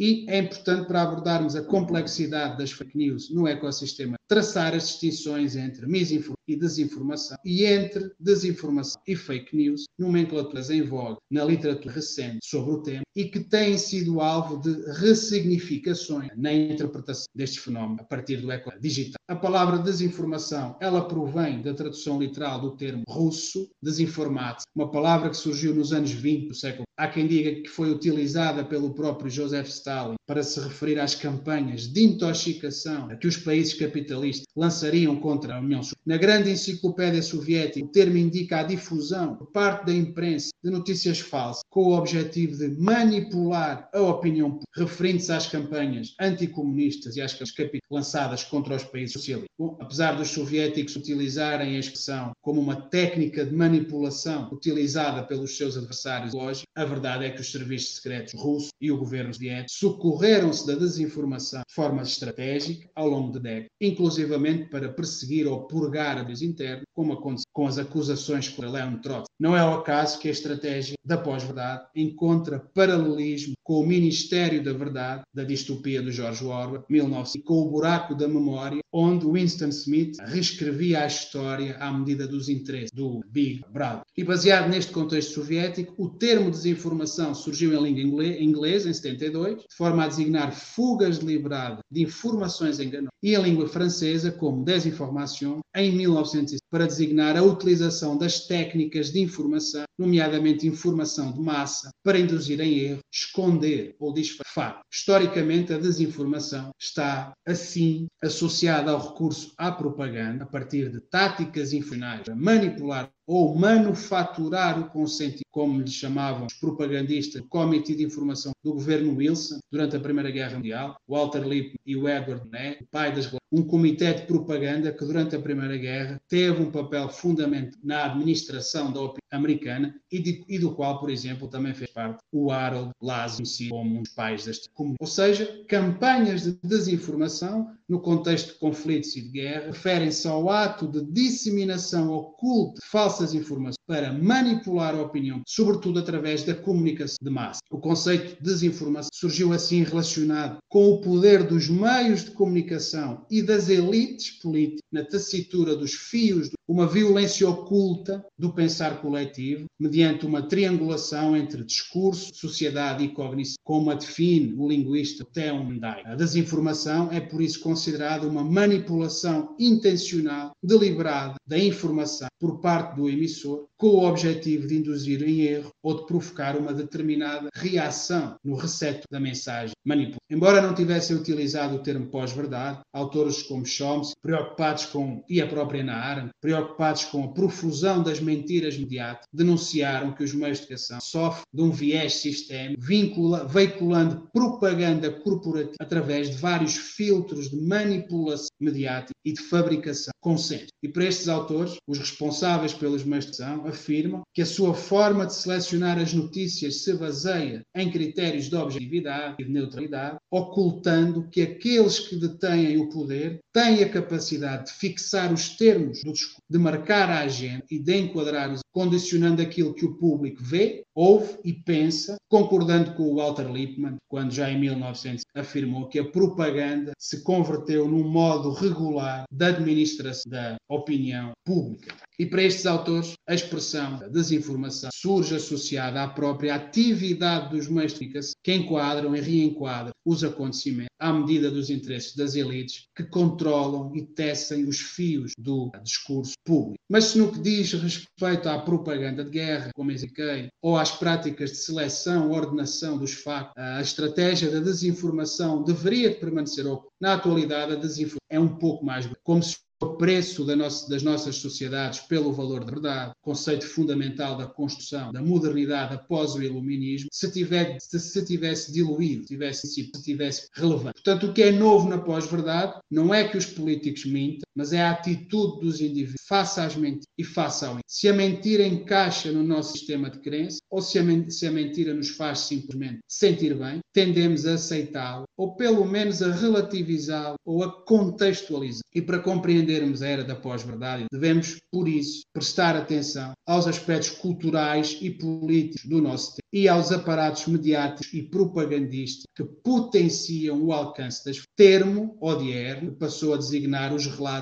pretensamente factuais, em forma de que inventam ou deturpam os acontecimentos que narram e que são disseminados em larga escala nas redes sociais por indivíduos que estão interessados nos efeitos produzidos na opinião. O neologismo norte-americano factoide, definido como algo que parece um facto, que é plantado como um facto, mas que não constitui um facto, é uma designação popular para o fenómeno das fake, news, das fake news. É um termo bastante comum na imprensa anglo-saxónica do século XIX. Por outro lado, a palavra portuguesa pasquim, que se utiliza para designar um jornal de baixa qualidade ou informação mesclada com entretenimento, deve a sua etimologia à estátua romana Pasquino, um local onde frequentemente publicava rumores e acusações difamatórias durante os séculos XVI e XVII. O Pasquino era o rei das fake news dessa época. Mas tendo em conta a paisagem comunicativa do século XX, aquilo que se convencionou apelidar de fake news refere-se então a um tipo de informação inverídica ou fraudulosa que mimetiza uma notícia dos pontos de vista estilístico e estético, simulando novidade e conquistando por isso ampla visibilidade na nova economia da atenção das redes digitais. A expressão fake news refere-se principalmente aos relatos inventados ou alterados, difundidos com propósitos maquiados ou disfarçados de linguagem jornalística e que vão justamente ao encontro das emoções dos indivíduos. Nas fake news dá-se por isso, portanto, o fenómeno do mimetismo, da imitação, da camuflagem, já que são conteúdos que se fazem passar por notícias típicas do jornalismo tradicional, nos seus vários formatos, embora sejam mais, mais possam convencer mais facilmente se vierem em formato texto, humano tradicional, podem surgir em formato de imagem, vídeo ou áudio, facto que logicamente visa dar credibilidade a esses conteúdos. Importa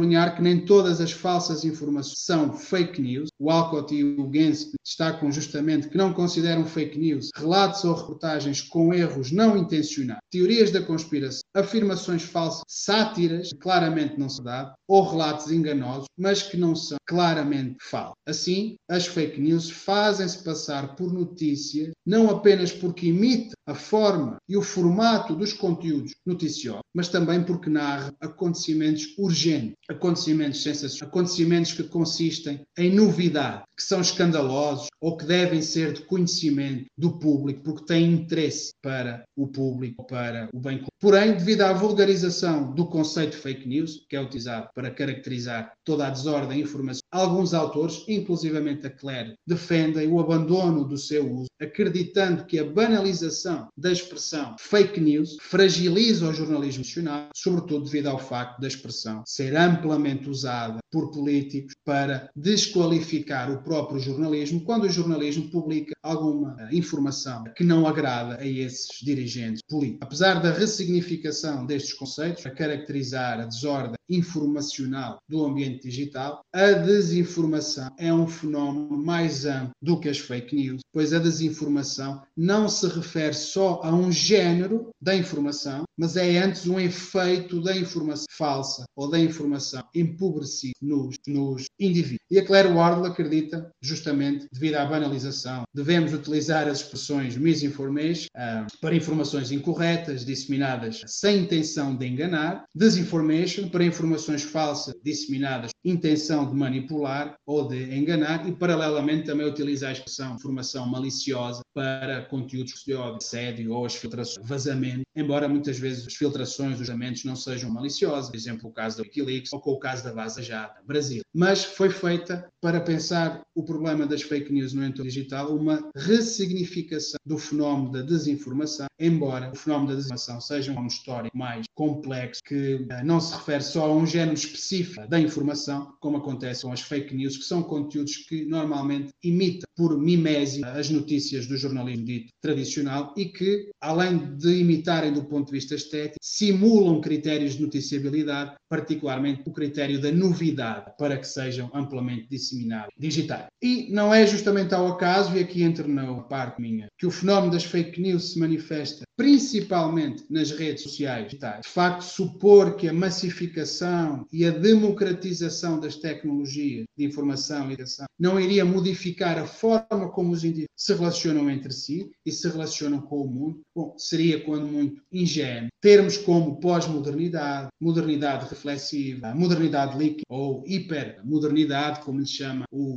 Gilles Lipovetsky, têm sido convocados pela filosofia para caracterizar as transformações culturais das últimas décadas. E, no conjunto destas transformações culturais, potenciaram o fenómeno da verdade, eu destacaria assim, três aspectos do novo ambiente comunicacional e dos processos de significação no espaço online. Em primeiro lugar, os discursos atuais operam em um modelo de comunicabilidade marcado por novas condições sociolinguísticas de produção, circulação, absorção dos discursos novos recursos, novos atores surgem, novas relações entre atores, conforme pontua, por exemplo, o Blomayer, no seu pensamento sobre as sociedades pós-digitais, ou Manuel Castells, quando formula o conceito de sociedade-rede. O novo ambiente comunicacional abriu espaço para a ascensão de novos atos e novos canais informativos que desafiam o establish, desafiam o status e que, devido ao fenómeno da autocomunicação de massa, conseguem produzir conteúdos e alcançar audiências infinitas.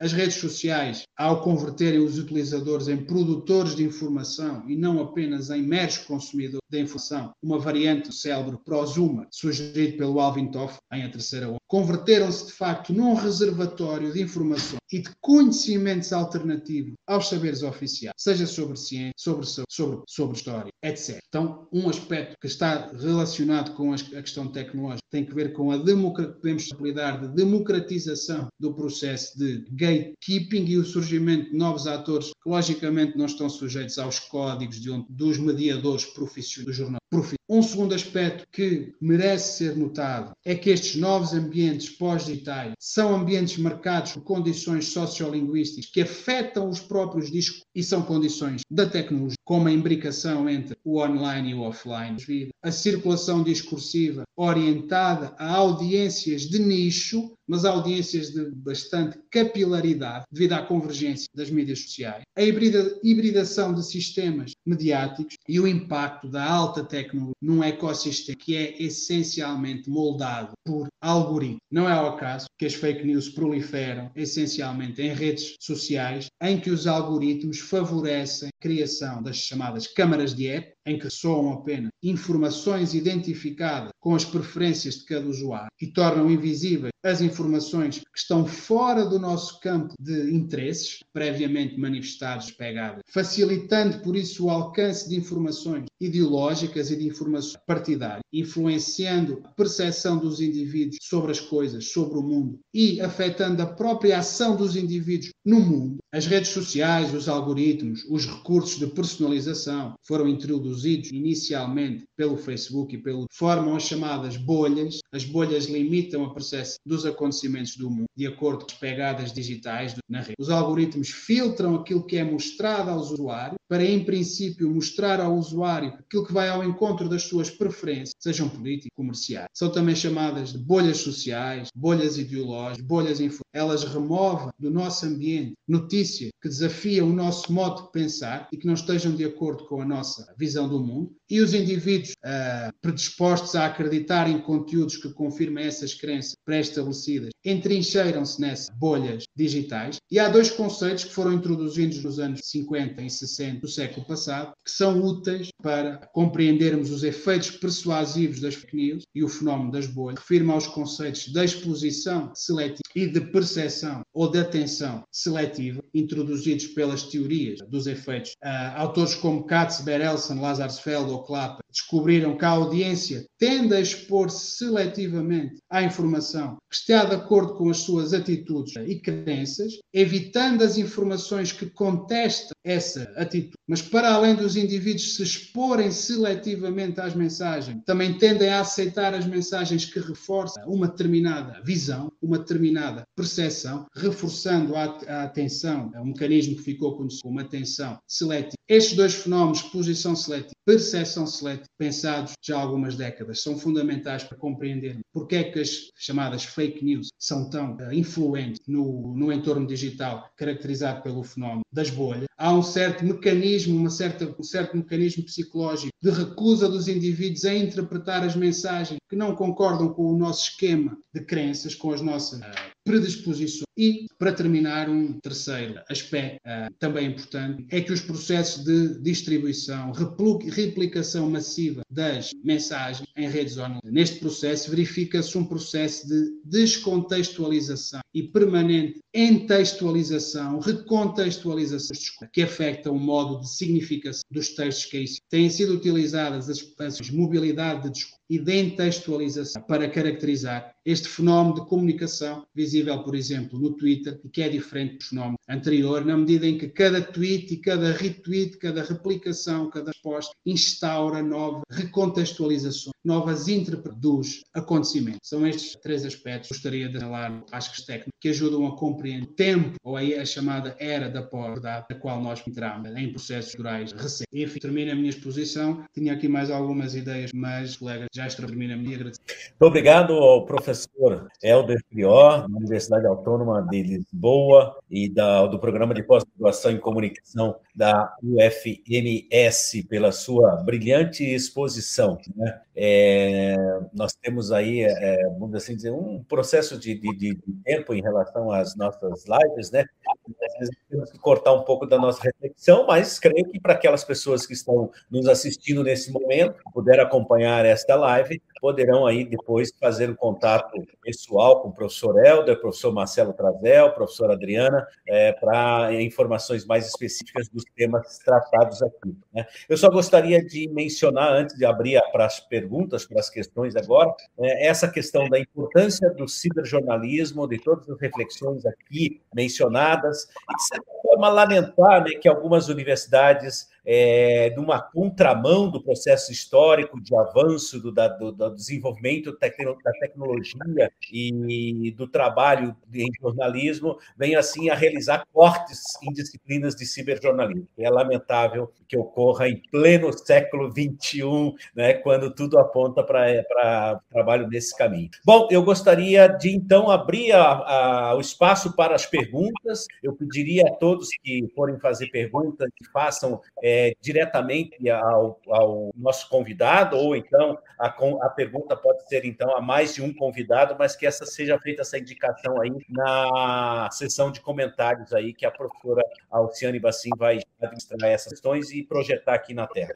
Então podem encaminhar as perguntas aí para pelo chat do, do da transmissão aí pelo YouTube, que a professora aí, é, a Alciane fará a apresentação aos, aos nossos convidados. Se nós temos aí questionamentos é, para ah, os convidados aí da, desta, desta apresentação.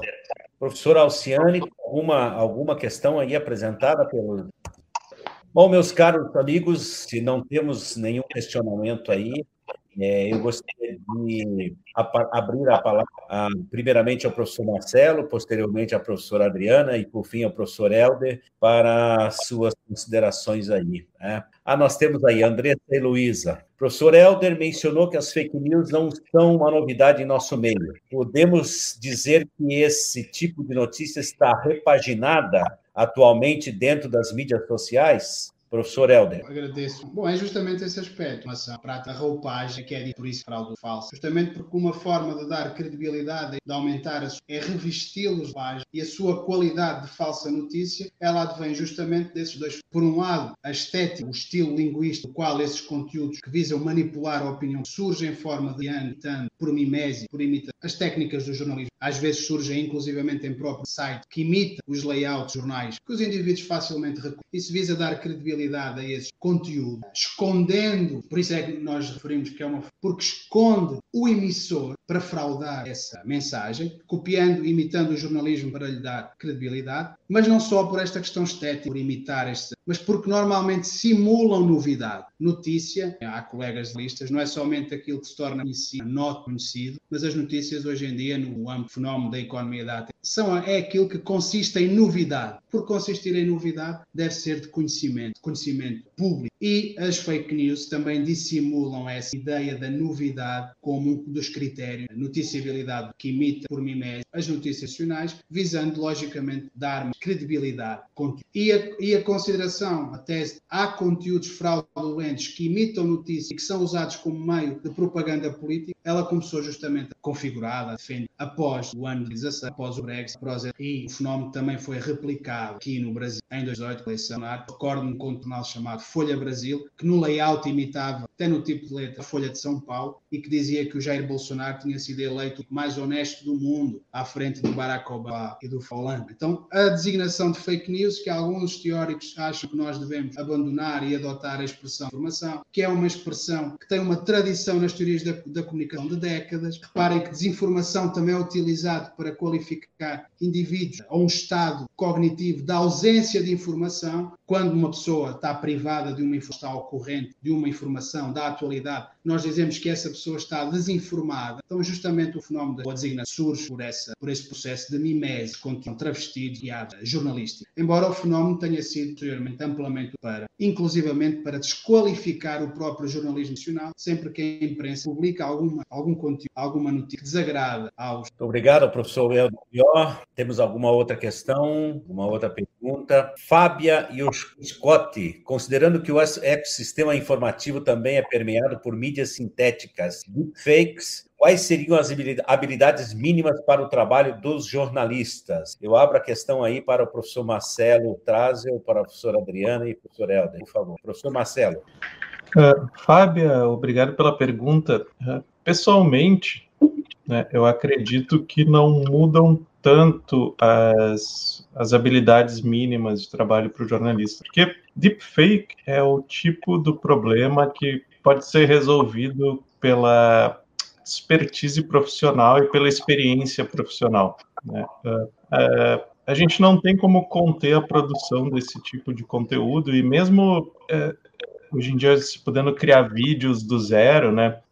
existem possibilidades muito mais simples de se fazer conteúdos falsos, né? Uma mera edição o mero corte de um vídeo uh, verdadeiro, por exemplo, já pode ser usado de para desinformar, ou como fizeram recentemente, colocaram né, uma, uma, uma política uh, com o vídeo, um áudio num tempo mais. A Hillary Clinton, desculpe, uh, com áudio um pouco arrastado para ela parecer que estava bêbada. Né? Então, existem várias, várias coisas que já podiam ser feitas há muitos anos. Né? O que, que acontece? Para um jornalista, quando recebe um deepfake como esse, ou como o suposto vídeo íntimo do João Dória, que é um político brasileiro, né, ah, é exercer o senso crítico, né? É, é uh, parar para pensar e se perguntar, bom, isso tem alguma chance de ser verdadeiro? Normalmente são coisas que um, que um jornalista experiente vai ver e vai dizer, não, isso aqui é, eu preciso checar muito bem, porque muito provavelmente não é verdade. Essa pessoa né, é, não combina com o histórico dessa pessoa fazer algo desse gênero. O problema dos deepfakes é mais para o leitor, né, para o público em geral que não tem essa experiência de redação, né, uh, não, não, não, desenvolve esse senso crítico. Uh, e aí o que é importante é o mesmo que vale para outras checagens, que é saber explicar para o leitor né, por que, que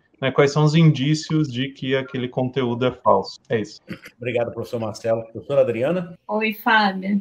Então, o, aquele dossiê do jornalismo pós-industrial de 2012, né, assinado pelo Clay Schirk, o Anderson e a Emily Bell, eles ali pregavam que os jornalistas tinham que ser liberados das tarefas mais automáticas, pudessem ser realizadas pela inteligência artificial, para se concentrarem mais nas reportagens. Então, as ferramentas estão aí, né, para desmistificar esse, essas construções aí de deepfake e são razoavelmente acessíveis. A própria agência France Press agora está promovendo um programa de treinamento em redações e universidades para treinar jornalistas estudantes em ferramentas de verificação. Então, eu acredito que esse esse, essa questão da detecção não seja muito complexa, como você falou, mas é preciso, assim, estar atento a isso e, e, investir nesse treinamento das redações. Eu acho que só é, praticamente uma semana ou mais depois da Renata Vasconcelos, né? Um vídeo da Renata Vasconcelos anunciando a pesquisa, uma das pesquisas eleitorais de forma invertida, né, dar o Bolsonaro na dianteira, o Jornal Nacional deu uma matéria explicando, né, que era um vídeo deepfake, acho que anteontem. Então, assim, acho que existe também uma certa demora da imprensa em reagir, que no dia seguinte eles já poderiam ter mostrado que ela foi né, vítima de deepfake e ter demonstrado didaticamente como é que se detecta é, esse tipo de mentira. Então, eu acho que é, é, talvez as redações não estejam tão atentas e não estejam agindo de forma mais ágil. Está sem som. Professor Helder, você tem algum comentário sobre essa questão? Não, só, só com, o jornalismo tem a estratégia de combate 90 políticas desmentir, para desmentir as, as declarações de auto. O fact-checking é justamente um tipo de jornalismo para combater a não apura, mas desmentir e apurar a veracidade de vários selos que concordam entre, entre elas para tentar criar esse conteúdo. Eu creio que um aspecto fundamental, além da, da questão do fact-check, logicamente munir para fazer a verificação, mas há um aspecto que é fundamental e que ele, ele é, trata-se de recuperar aquilo que é inerente à atividade. Uma, de, uma das coisas que falta, e eu até discordo um pouco da questão do, do, jornalismo ter que ser mais ágil, eu acho que é o jornalismo mais um dos aspectos que marca a análise é a aceleração. E o jornalista precisa de tempo para apurar o fato, desmistificar os factos, dizia o Michael Schutz, nunca se encontram à superfície. Eles têm que ser investigados, processo que leva que demandas. E o jornalismo age num processo de velocidade da economia da atenção, fetichismo da, que marca, que marca a nossa sociedade. Isso tem sido especial para o próprio jornalismo. Os erros ficados, notícias, explica-se justamente e ajuda a explicar justamente a falta de credibilidade do trabalho tem nas nossas sociedades, justamente pela pressão do tempo, pelo fenómeno da apuração, da, da, da publicação constante da informação nas mídias sociais e nos canais generalistas da hora. Eu acho que falta esse aspecto que é fundamental no trabalho para se fazer apuração notícia, que é o tempo para apurar, para checar, para descobrir a verdade e para informar. Muito obrigado, professor Elza. A Marlise Brenol, não consegui acompanhar as suas falas, mas gostaria de saber que a mesa pensa sobre news espalhadas em mensageiros em tempo de eleições e como estão enxergando as iniciativas do TSE de combate. Começamos com a professora Adriana. Oi, Marlise. Eu acho que houve uma grande mudança das eleições do ano, do, as últimas eleições para essa. Eu acho que nas eleições passadas, crimes eleitorais foram cometidos né, flagrantemente durante a campanha e no próprio dia das eleições, e o TSE ficou à mercê, né, não, não, não teve essa capacidade de reação. Eu acho que na campanha desse ano eles estão é, tentando corrigir né, esses erros da campanha passada. Mas eu é, já ouvi algumas peças de campanha no e eu achei elas excessivamente rebuscadas. Eu acho que elas tinham que ser mais diretas, mais didáticas. Eu acho que contribuem pouco para esse esclarecimento sobre as fake news. Eles têm se empenhado, mas eu acho que a linguagem ainda está muito distante assim, da, da maioria da população brasileira.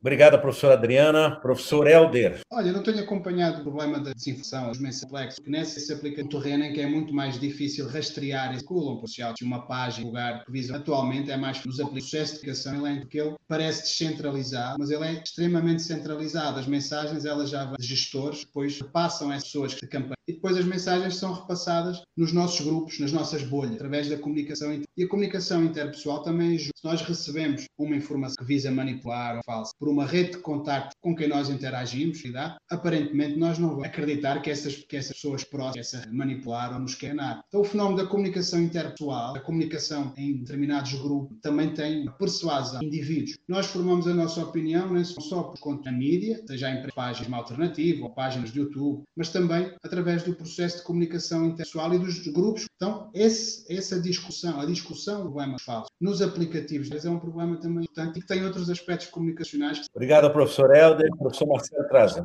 Uh, só complementando o que a Adriana e o Helder já comentaram, acho que o que o TSE mais fez para combater as fake news uh, eleitorais esse ano foi foram as ações judiciais que atacaram diretamente os principais produtores. Né? Então, por exemplo, desarticularam uma, um grupo lá de empresários que né, tudo leva a crer que usavam seus recursos para produzir, espalhar, né, mobilizar pessoas para espalhar essa, essa desinformação. Acredito que esse seja o melhor caminho, até porque uh, é muito mais difícil né, uh, e mais tem custo muito mais alto de tempo e recursos uh, evitar que o cidadão né, lá na ponta deixe de espalhar desinformação, até porque muitas vezes as pessoas espalham desinformação inadvertidamente e às vezes, muitas vezes até com boas intenções. Durante a pandemia de Covid, nós vimos muita gente que espalhou desinformação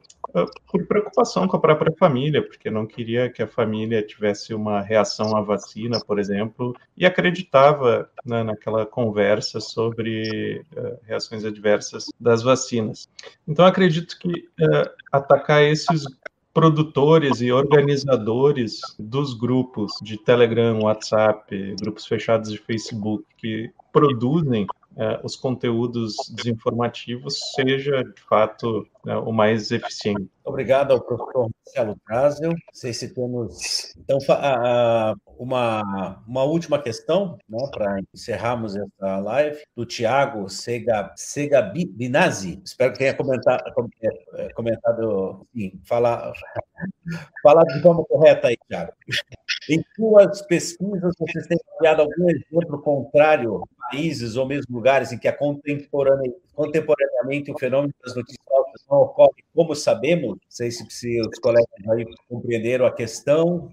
É, parece que ele faz uma, explicação na, questão é o, é o seguinte: se a infodemia é atualizada, há exemplos de imunidade, entre aspas, atualmente? É, eu vou tomar a palavra aqui para deixar um comentário só sobre essa pergunta. É, eu já vi até professores com pós-doutorado em comunicação compartilhando conteúdo falso, né? É, conteúdo político falso. Então, infelizmente, eu acredito que é, é, muito difícil se imunizar contra né, a desinformação, se até pessoas que são, em tese, as mais especializadas em como funciona a, a comunicação, a, cedo ou tarde acabam caindo em algum boato, em alguma, né, espalhando inadvertidamente algum conteúdo desinformativo. Uh, mas eu não acompanho muito outros países, né? não tenho acompanhado, então eu não posso falar. Uh, me parece que no Brasil, até nos últimos tempos, apesar de tudo, as pessoas estão um pouquinho mais uh, conscientes do problema, né? Até mesmo no, eu pego meu grupo de família, por exemplo, né? percebo que tem um pouco menos esse ano de desinformação do que costumava ter em 2018. Mas, enfim, essa é só uma impressão, assim, é, anedótica.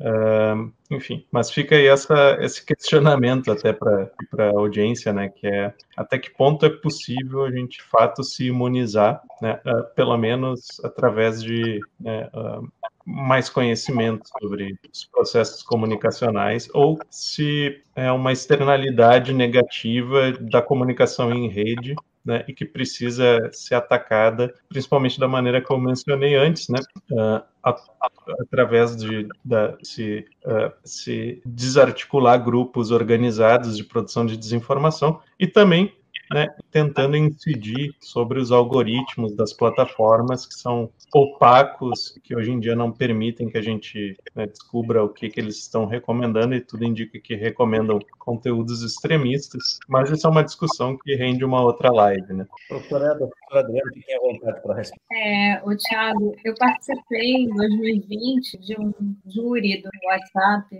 O WhatsApp resolveu distribuir um milhão de dólares para iniciativas nos, em todos os continentes que combatessem a desinformação né, contra a vacina. Então, me parece, diante né, da, da extensão aí desse grant que eles lançaram, que é um fenômeno mundial realmente. Eu acho que em alguns países ele alcança né, maiores proporções que em outros. Agora, só também pontuar que esse um milhão de dólares que o WhatsApp destinou essas iniciativas, isso não é nada perto do dano que ele vem causando. Mas, enfim, é só porque realmente eu recebi projetos assim, de países de todos os, os continentes. Esse, esse, problema da, das campanhas anti-vacina é mundial. Agora, acho que aqui no Brasil, por exemplo, a gente tem o maior índice de preocupação com as chamadas fake news do mundo, né? Essa pesquisa lá do Reuters Institute. Então, 84% das, da, da população brasileira se preocupa com fake news, embora consuma, mas eu acho que a preocupação já é um bom sinal. Mas realmente, assim, eu não tenho pesquisado outros países além disso. Só mesmo eu estou querendo compartilhar nessa experiência, porque se houve esse prêmio e a premiação foi mundial, é porque realmente o problema é mundial.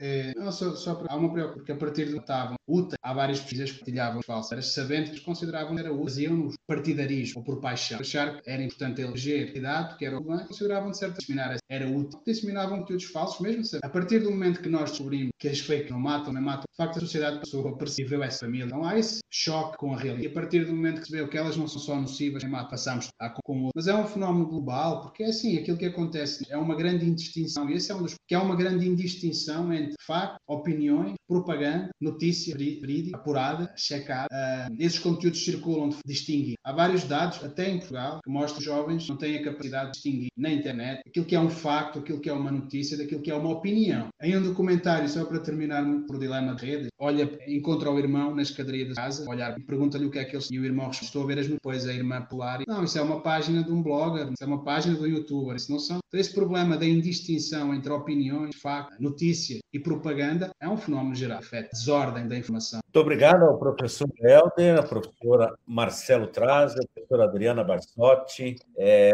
gostaria de finalizar aqui os nossos trabalhos de hoje, desta live, agradecer aos três convidados de uma forma muito especial, a visibilidade e a, o apoio à realização desta live da SBPJ em redes, promovido pela rede de pesquisadores de jornalismo aplicado e tecnologia, a nossa rede Jortec, e aqui vai um agradecimento muito especial novamente à, à coordenadora da rede Tec, a professora Raquel Long, pelo excelente e brilhante trabalho que tem feito à frente desta rede de pesquisa. Professora Alciano, temos alguma coisa, mais algum comunicado antes de encerrarmos esta live? Olá, não somente o que está na tela aí, né, que reforçar que quem tem o trabalho aprovado no Congresso agora deve fazer a inscrição até o dia 26 e o pagamento com desconto até o dia 4 de outubro, para que ninguém perca o prazo aí, porque a gente precisa saber antecipadamente quem vai, dos quem submeteu o trabalho e, e vai ir ao evento para que a gente consiga finalizar os análises a tempo do evento, né? Então, por isso que essa antecipação aí para quem vai apresentar trabalho. E aguardem, então, novas notícias aí sobre uh, o Congresso, né? A gente vai soltando aos poucos aí as confirmações todas. Uh, e também uh, os acordos que a gente está fechando para facilitar aí de todos os congressistas aí, diminuindo os custos. Mais uma vez, eu quero agradecer, agradeço aí o comentário da professora Malise Brenol, os parabéns à Rede Jortec pela promoção da mesa e ao professor Gesso pela mediação. Muito obrigado a todos, obrigado ao professor Helder Prior, obrigado ao professor Marcelo Trazio, obrigado à professora Adriana Barsotti, obrigado à professora Alciane Bassin. Muito obrigado, uma boa tarde, boa noite a todos e até a próxima SBPJ em Rede. Boa noite. Boa noite, pessoal. Até a próxima. E o Papo Com está terminando. Esse episódio faz parte da série da segunda temporada das lives SBPJ em Rede, realizada pela Associação Brasileira de Pesquisadoras e Pesquisadores em Jornalismo, a SBPJ. O Papo Com é o podcast que discute temáticas relacionadas à pesquisa em comunicação e suas repercussões para a sociedade produzido pelo Praxijó, grupo de pesquisa vinculado ao programa de pós-graduação em comunicação da Universidade Federal do Ceará, em colaboração com outros programas de pós-graduação da área. Eu sou Edgar Patrício, professor do curso de jornalismo e do programa de pós-graduação em comunicação da Universidade Federal do Ceará. Bruno Balacó produz comigo o Papo Com. Ele é doutorando em comunicação aqui do PPG Com UFC. Ian Magalhães, estudante do curso de jornalismo da UFC, colabora também com a gente. A gente agradece muito sua escuta. Você pode enviar sua crítica ou sugestão para podcastpapocom@gmail.com. Você também pode acompanhar as novidades do Papo Com no arroba podcastpapocom. Até o próximo episódio!